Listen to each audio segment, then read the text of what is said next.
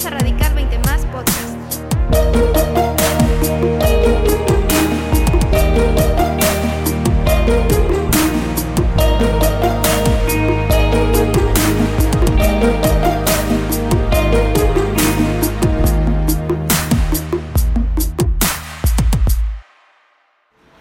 Vamos a leer algo que dijo Jesús.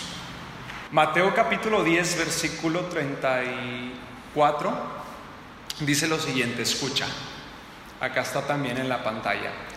No crean que he venido a traer paz a la tierra, esto es Jesús hablando. No crean que he venido a traer paz a la tierra.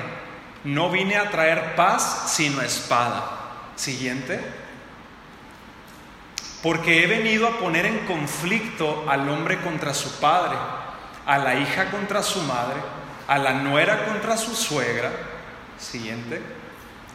Los enemigos de cada cual serán los de su propia familia. Qué cosa tan terrible. Siguiente.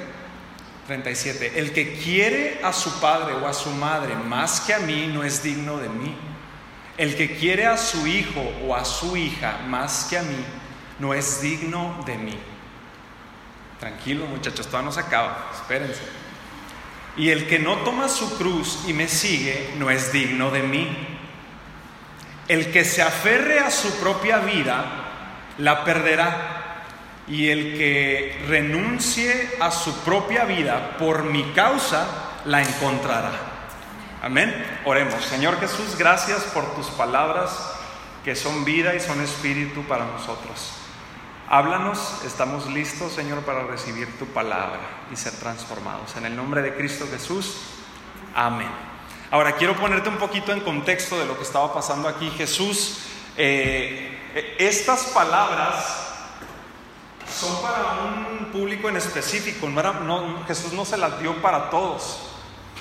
Si nosotros leemos al principio del Evangelio de, de, Mateo, en el capítulo 10, en el versículo 1, Jesús estas palabras se las está diciendo a sus discípulos, a sus doce seguidores que él había escogido. Ciertamente había más de doce, había más personas, incluso mujeres que seguían a Jesús en su ministerio. Pero estas palabras Jesús no se las dio a todas las multitudes, fue para un grupo en específico, fue para sus discípulos. Ahora, ¿por qué digo esto? Porque quizás esta palabra yo quisiera decir, esta palabra es para todos, pero la realidad es que esta palabra no es para todos. ¿Por qué digo esto? Porque lo veo en el contexto y porque quizás nosotros podemos analizarnos y decir, ok, yo me identifico como un discípulo de Jesús. ¿Cuántos de los que estamos aquí nos identificamos como discípulos de Jesús? ¿Sí? Entonces, si tú te identificas como un discípulo de Jesús, con todo lo que eso conlleva, pues entonces estas palabras son para ti. Si tú y yo no, no nos identificamos como verdaderos discípulos de Jesús, entonces a lo mejor no es para todos, ¿sí? A lo mejor estas palabras no son para todos. Pero es mi oración que todos los que estamos aquí podamos apropiarnos de estas palabras, porque el Señor nos ha llamado a ser discípulos y no solamente a ser, discípulos, a ser discípulos, sino ir y hacer discípulos, ¿verdad? Entonces, Jesús está a punto, en el contexto, Jesús está a punto, Jesús les ha entregado a sus discípulos autoridad y les ha dado un mandato, vayan y prediquen el Evangelio. No está hablando de la gran comisión cuando Jesús asciende, no, Jesús en un momento de su ministerio, Él envía a sus doce discípulos y les dice, vayan a las aldeas vayan a los pueblos y vayan y prediquen el Evangelio. Y Jesús les empieza a dar una serie de indicaciones divinas acerca de este trabajo que ellos van a comenzar a hacer. Imagínate qué emocionante, Jesús me está enviando a ir a, predicar, que vaya a las aldeas, que vaya a los, pueblos a proclamar el Evangelio. Y Jesús les dice, vayan, pero hey, tranquilos, no se lleven estas cosas. Si tú lees el, el capítulo 10, Jesús les dice, llévense esto nada más. No se lleven esto otro. Cuando lleguen a una casa y los reciban en esa casa, compórtense de esta manera. Si no lo reciben en esa casa, compórtense de esta manera. ¿Sí? Y Jesús les dice, vayan a predicar, pero no tengan miedo porque los van a perseguir, se los aseguro, se los firmo. Van a pasar luchas, van a pasar momentos difíciles, van a sufrir persecución. Entonces Jesús ya sabía lo que les esperaba a sus discípulos y los está advirtiendo. Yo los envío y en ese mismo capítulo Jesús les dice, yo los envío como ovejas en medio de lobos. Así que sean prudentes, sean sensatos, porque eso les espera. ¿sí? Entonces, ese es el contexto en el que Jesús les está diciendo esto a sus discípulos. Después llega en el versículo 34 y les dice lo que acabamos de leer. ¿sí? Y me, me encanta Jesús por su sinceridad. ¿sí? Es sincero Jesús. ¿Eres mi discípulo? Esto es lo que te espera allá afuera. ¿Sí? Esto es lo que te va a esperar afuera. Aquí Jesús expresa de la forma más sincera para, para todos, porque Jesús no trata de rebajar la verdad nunca. Jesús no trata de hacer a veces la vida cristiana más fácil, no, sino que Él es sincero. ¿sí? Y Él quiere que cada uno de nosotros calculemos el precio que implica seguirlo, el precio del discipulado. Él nunca hace las cosas más sencillas. ¿sí? Al contrario, él, eh, eh, él prometió todo lo contrario. ¿sí? Entonces, Él expresa de la forma más sincera el precio que deberán pagar aquellos que decidan aceptar este noble llamamiento del discipulado. Si tú te identificas con Cristo y tú dices, yo quiero ser discípulo de Cristo y quiero seguirlo, bueno, Jesús quiere que aprendas el precio que tienes que pagar para eso. ¿sí? Si hay algo que me sorprende de Jesús es su sinceridad, me encanta su sinceridad. Jesús eh, no quiere que sus discípulos piensen o crean que la vida cristiana o el ministerio cristiano es un concurso de popularidad, porque no lo es. Es un concurso de popularidad donde solo se tienen que esperar aplausos y ovaciones eh, o riquezas. Al contrario, la tarea por momentos se va a tornar sumamente difícil y, en estos versículos encontramos el precio que, debemos de pagar si queremos identificarnos con Cristo de esa manera. ¿sí? Jesús no le está diciendo a sus discípulos, eh, el que ustedes sean mis discípulos van a ser súper populares, van a tener muchas riquezas, eh, le van a caer bien a toda la gente. No, al contrario. ¿sí? Y yo creo que cada uno de nosotros ha experimentado algo de eso, ¿no? Quizá no tan grave, pero ha experimentado un tipo de persecución o un tipo de burla o un tipo de, no sé, maltrato, lo que sea, exclusión, por el simple hecho de identificarte con Cristo Jesús. ¿sí? Entonces, quiero comenzar preguntándote algo. Ayúdeme. ¿Qué es lo que nosotros, qué es lo que nosotros valoramos más en esta vida? O mejor dicho, ¿qué es lo que el mundo en general más valora? A ver, díganme. ¿Qué es lo más preciado para una persona en general?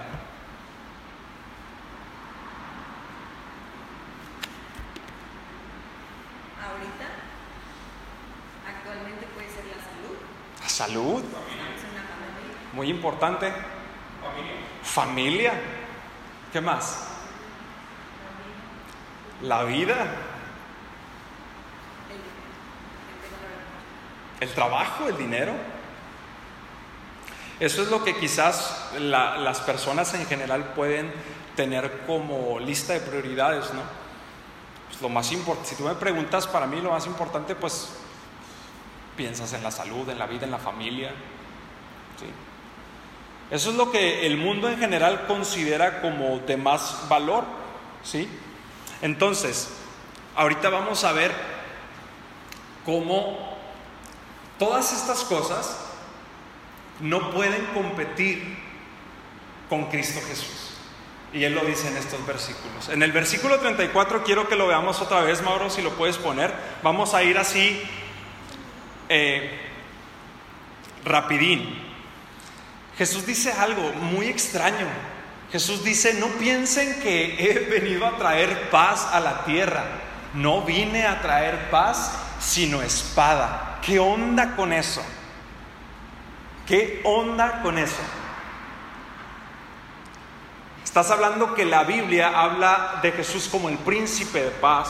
estás hablando que en Efesios se nos dice que Jesús vino a hacer la paz entre Dios y los hombres y nos vino a poner en paz para con el Padre. ¿Sí? Estás hablando que Cristo vino a reconciliarnos con Dios.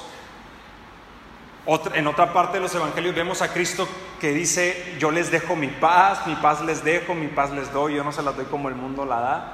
Pero en este, en este contexto Jesús está diciendo, hey, no vine a traer paz a la tierra, no crean eso. Al contrario, vine a traer espada, espadazo. Sí. Otra, otra cara, ¿no? De la moneda de Jesús. ¿Qué onda? No vino a traer paz. El punto aquí, muchachos, el punto aquí, jóvenes, es que siempre que alguien se hace seguidor de Jesús, siempre que alguien se hace seguidor de Jesús, sus familias se van a volver en contra de esa persona. Suele suceder eso. Cuando tú crees en Jesús, muchas veces eso causa conflicto en tu propia familia. No te aceptan, no te quieren. Jesús lo dijo en los versículos que siguen. ¿Sí? Vine a poner a los padres contra los hijos, a los hijos contra los padres. Por ejemplo, un padre que se ha convertido a Cristo Jesús se encontrará con la oposición de su hijo, muchas veces. O un hijo que se ha entregado a Jesús se va a encontrar con la oposición de, su papá. Ah, ya te hiciste cristianito, para eso me gustabas.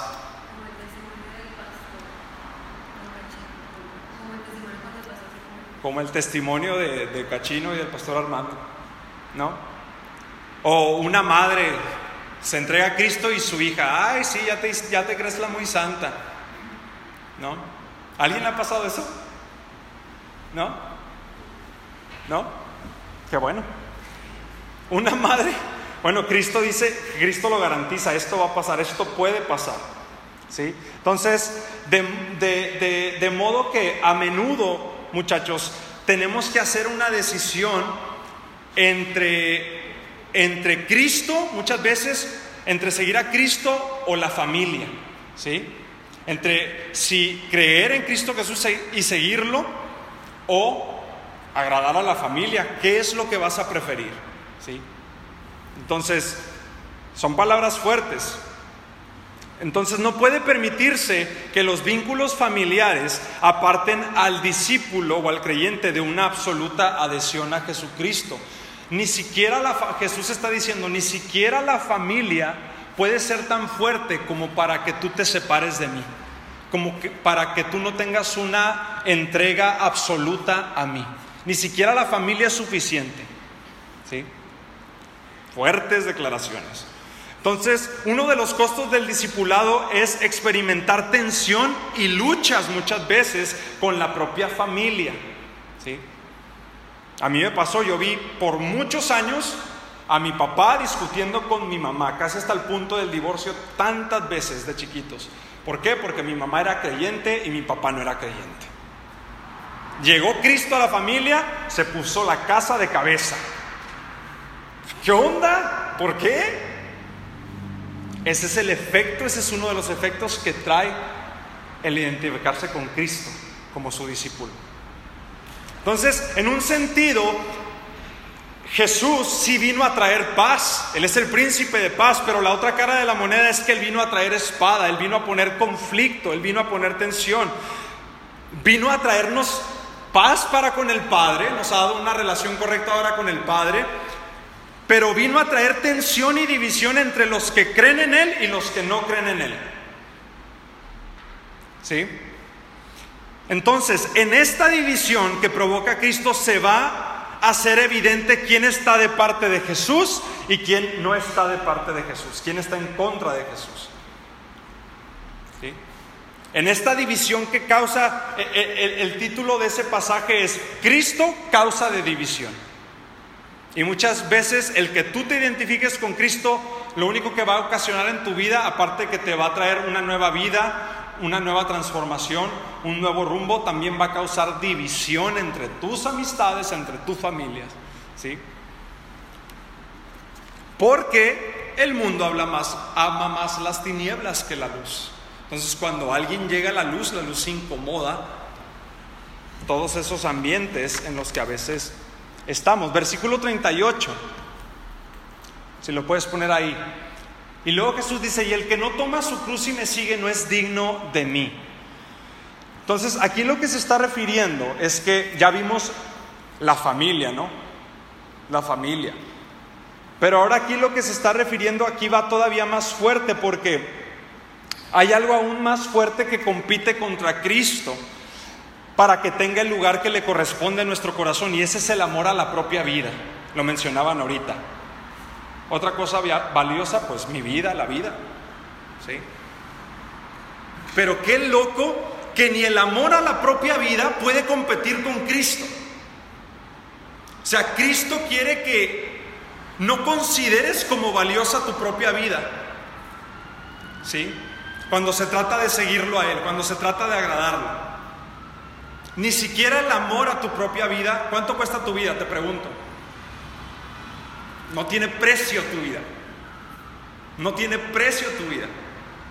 Pero Jesús dice, ni siquiera el amor a tu propia vida puede competir con el amor que me tienes a mí. Por eso Jesús añadió, si te niegas a tomar tu cruz y a seguirme, no eres digno de ser mío. ¡Qué fuerte! Eso no es nada popular. Eso no está nada popular. Eso no trae fama en ningún lado. Si te niegas a tomar tu cruz y seguirme, no eres digno de ser mío. Tomar la cruz y seguir a Cristo significa vivir con tal abandono a Él que incluso la muerte misma no sea un precio demasiado elevado. Jesús nos llama como sus discípulos. Si te estás tomando en serio el asunto de seguir a Jesús, ok, Jesús dice, ok, perfecto, ¿quieres seguirme? Excelente. Entonces vive en total abandono a Jesús, que incluso la muerte no sea tanto rollo. ¿Sí? ¿Te imaginas estar tan abandonado a Cristo Jesús que si te mueres por causa de Él, pues ya estabas bien muerto como quiera? Ya estaba súper muerto. Y Jesús quiere que así vivamos. O sea, literalmente Jesús está diciendo, toma tu instrumento de tortura, toma tu instrumento de muerte, ¿sí?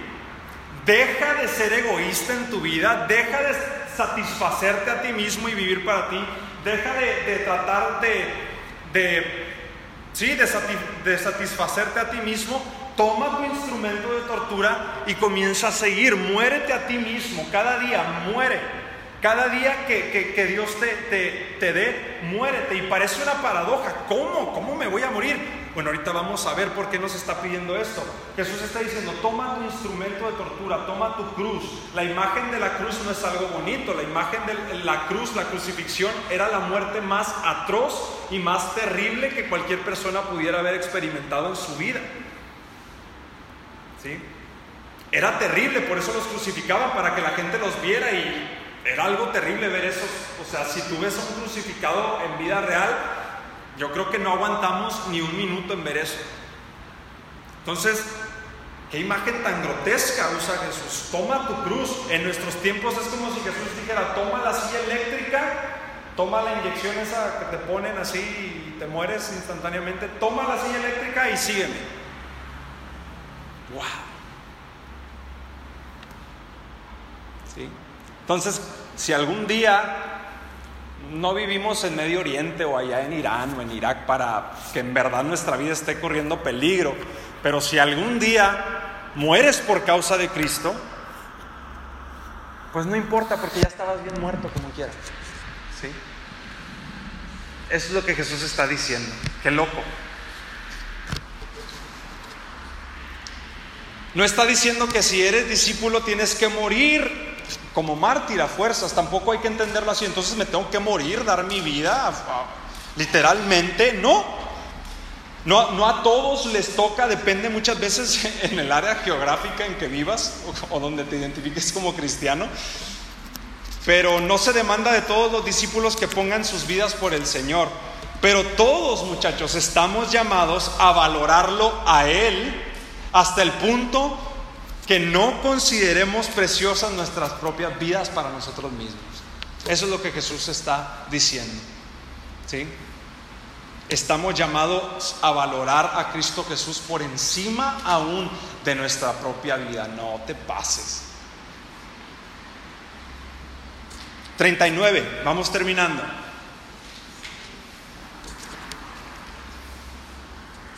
Fuertes declaraciones. Fuertes declaraciones, FD. Fuertes declaraciones. Y luego Jesús hace como un tipo de paradoja en este versículo. Cerramos. Jesús hace una especie de paradoja y, y dice Jesús, el que se aferre a su propia vida, la perderá.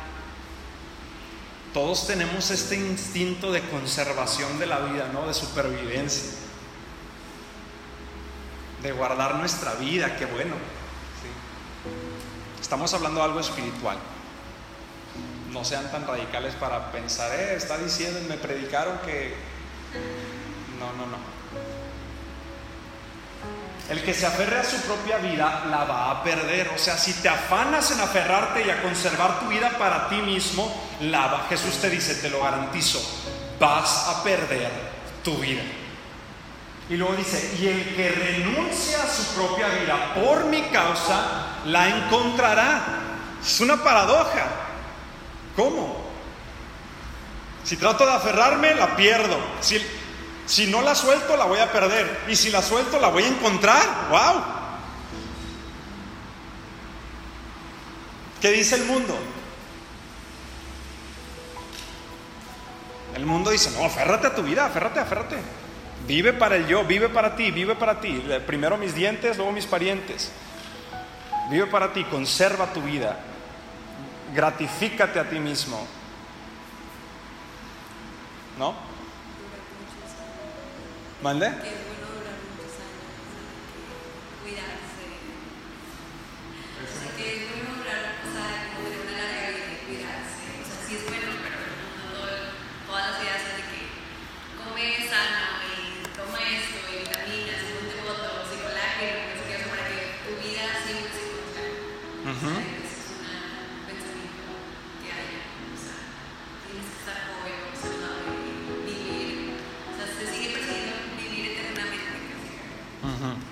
Pues sí, comamos frutas y verduras, ¿verdad?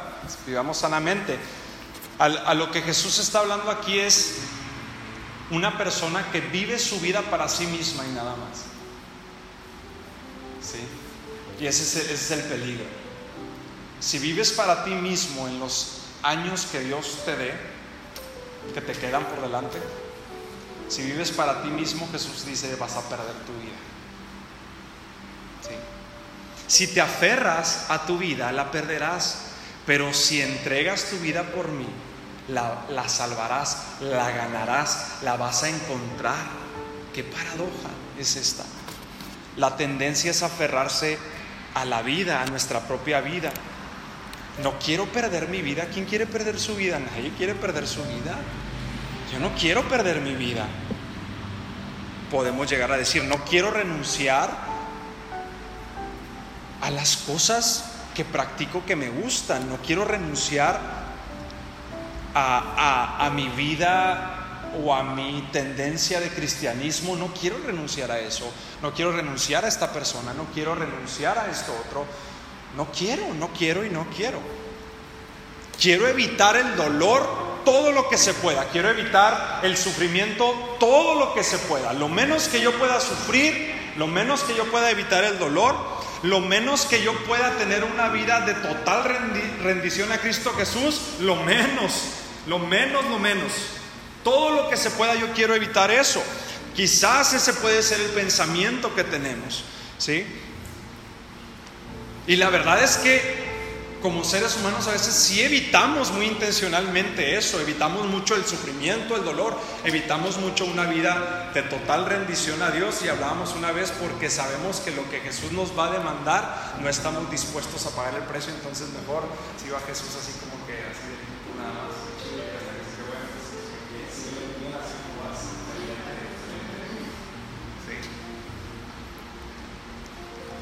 Entonces, lo que Jesús nos está diciendo, pero este es el peor desperdicio de una vida. Si nosotros vivimos de esa manera, para nosotros mismos, es el peor desperdicio de la vida, malgastarla en la satisfacción del yo. El mayor uso de la vida, ahora ahí va la otra cara de la moneda, el mayor uso de la vida es gastarla para Cristo. Gastarla. Muchachos, el Señor puso en mi corazón y, lo dice en su palabra y Él nos está diciendo, gasta tu vida. Gasta tu vida para mí. Gasta tu vida. Muchachos, gastemos nuestra vida para Cristo. Gástala. Gasta tu juventud para Cristo. Gástala. Sí, como el meme ese de los dólares, así. Así tu vida, muchachos, así tu vida para Cristo, repartiendo así para todos. Jesús te dice para izquierda y tú, sí, Señor. Derecha, sí, Señor. Parece como que parece como que no estás consiguiendo nada, parece como que no tiene sentido, parece como que estás desperdiciando tu vida, pero al contrario, Jesús te dice, la estás ganando. Y en el proceso de seguir a Jesús te das cuenta que encuentras una vida más abundante y en plenitud. Jesús tenía razón cuando dijo, el que pierde su vida por causa de mí, la va a encontrar, la va a ganar. Y no solamente que la va a ganar o la va a encontrar, sino que la va a encontrar en toda su plenitud. ¡Wow! ¡Qué tremendo! ¿Has visto, has visto, has conocido o tú mismo en alguna etapa de tu vida has vivido un discipulado tan entregado a Cristo que te vale queso si te mueres ahorita en un minuto, te vale queso despojarte de tu dinero, te vale queso despojarte de tus tenis o de tus calcetines y dárselos a alguien o predicarle a alguien en la calle de Cristo y no te importa si se incomoda o no, porque hay algo en ti, porque encontraste la vida. ¿Has conocido a alguien así?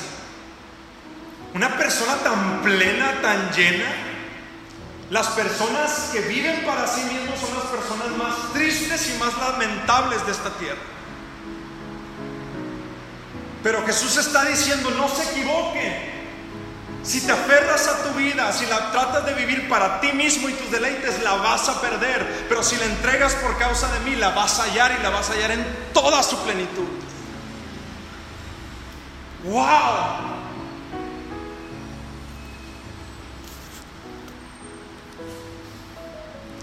Gasta tu vida, joven, por aquel que se gastó por ti en la cruz del Calvario para que tuvieras vida eterna. Gasta tu vida por aquel que se gastó por ti, que derramó hasta la última gota de sangre en la cruz para que tú pudieras tener vida eterna. Hay una frase de Sid Eastwood que dice, si Jesús es Dios y se entregó por mí, entonces ningún sacrificio que yo pueda hacer por Él será suficiente.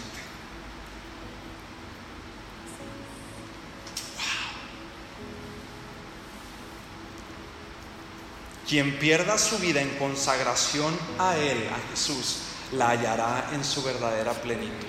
Estaba viendo Eh, eh, unas noticias en Instagram de la iglesia perseguida, se llama Puertas Abiertas la página, la iglesia perseguida en, en varias partes del mundo. Y salió una noticia recientemente que hay más de 1500 muertos en Nigeria hoy en día, cristianos, a causa de los yihadistas, el grupo rebeldes extremistas. Y se ven los cuerpos de los cristianos así envueltos en sábanas blancas, cientos y cientos de cuerpos. O sea, yo, yo vi esa foto y dije, no te pases, están bien muertos. Pero la realidad es que esas personas están más vivas que tú y que yo ahorita. Tú y yo no vivimos en Nigeria o vivimos en esos países perseguidos. Pero te aseguro que esas personas ya estaban bien muertas antes de que las mataran.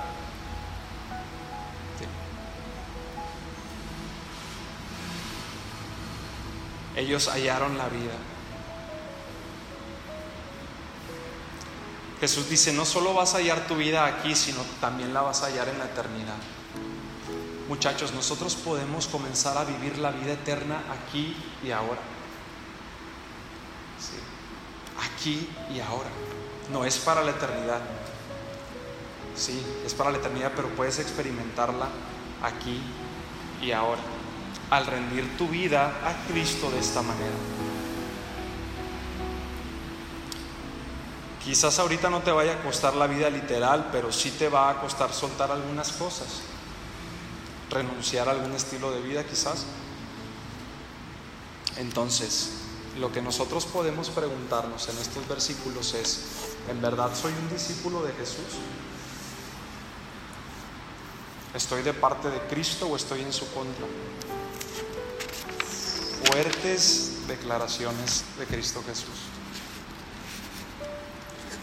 Como te decía al principio, esto no se lo dijo a todos, se lo dijo a un grupo muy específico, a sus discípulos. Y es mi oración que podamos identificarnos de esta manera con Cristo. ¿Lo deseas? ¿Seguro? ¿Seguro? Oremos.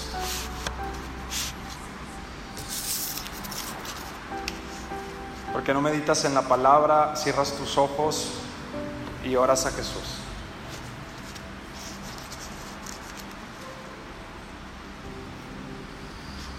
Son declaraciones de amor, declaraciones de un Dios que está interesado en tu eternidad. Declaraciones de un Dios que quiere que vivas la vida en su verdadero sentido y significado. Declaraciones de un Dios que quiere que vivas la vida en su plenitud, en abundancia. Ya no te aferres a tu vida. No te aferres a tu vida ya. Dejemos de vivir para nosotros mismos. Tomemos nuestra cruz cada día.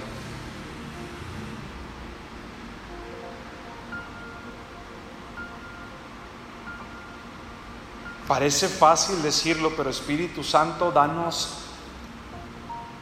gracia, danos poder de, de, lo alto, Señor, para poder cada día decir, yo quiero ser un discípulo de Cristo, no voy a vivir para mí mismo, renuncio a mi vida y la entrego a Cristo.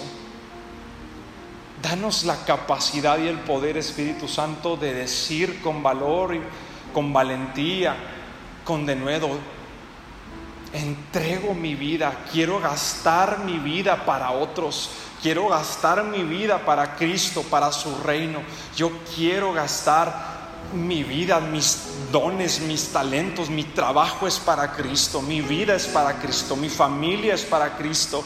Nada puede competir con el glorioso Cristo. Nada puede competir contigo, Señor. Y yo te pido perdón si hay áreas de mi vida que no he rendido. Yo te pido perdón si he puesto en primer lugar otras cosas que mi amor, mi seguimiento a ti, Señor, una vida entregada.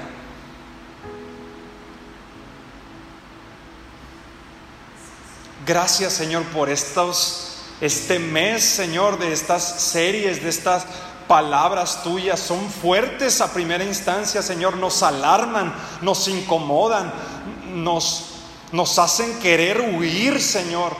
No queremos quizás, pero Yo te pido, Señor, que abras nuestros ojos a darnos cuenta de que son palabras amorosas, palabras de, de, poder, palabras que van a traer vida, que van a edificarnos, que van a sacarnos de nuestra zona de confort, que nos van a llevar a una vida cristiana más abundante, esa vida que deseamos, Señor, y que no podemos vivir por nuestras propias fuerzas, Señor.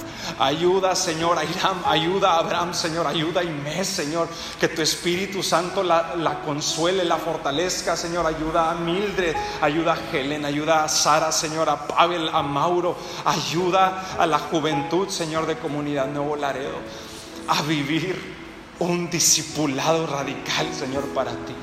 Si es posible, Señor. Ayúdanos a desechar ese pensamiento en nuestra mente, la voz del enemigo que dice, no se puede, no se puede vivir así. Sí se puede. Sí se puede porque ya lo conseguiste todo en la cruz del Calvario para nosotros. Ya nos diste a tu espíritu, un espíritu de poder, de amor y de dominio propio, Jesús. Despierta nuestro corazón, Señor, caído, cansado, desanimado. Despiértalo, Señor, con tu palabra. Yo quiero seguir a Cristo hasta la muerte. Quiero perder mi vida y gastarla para Cristo. Porque en esa medida, en esa manera voy a encontrar mi vida en plenitud. Señor, que esta verdad sea guardada y sembrada en el corazón de mis amigos, Señor, aquí presente. Y que dé muchísimo fruto, Señor. En el nombre de Jesús. Amén.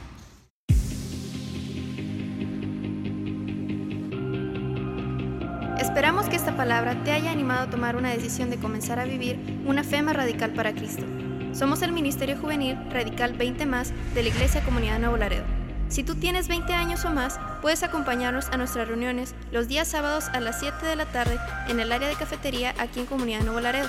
Estamos ubicados en Avenida Reforma 3301, Colonia Madero. Puedes encontrarnos en Instagram como radical-ccm o en Facebook como radical 20 más.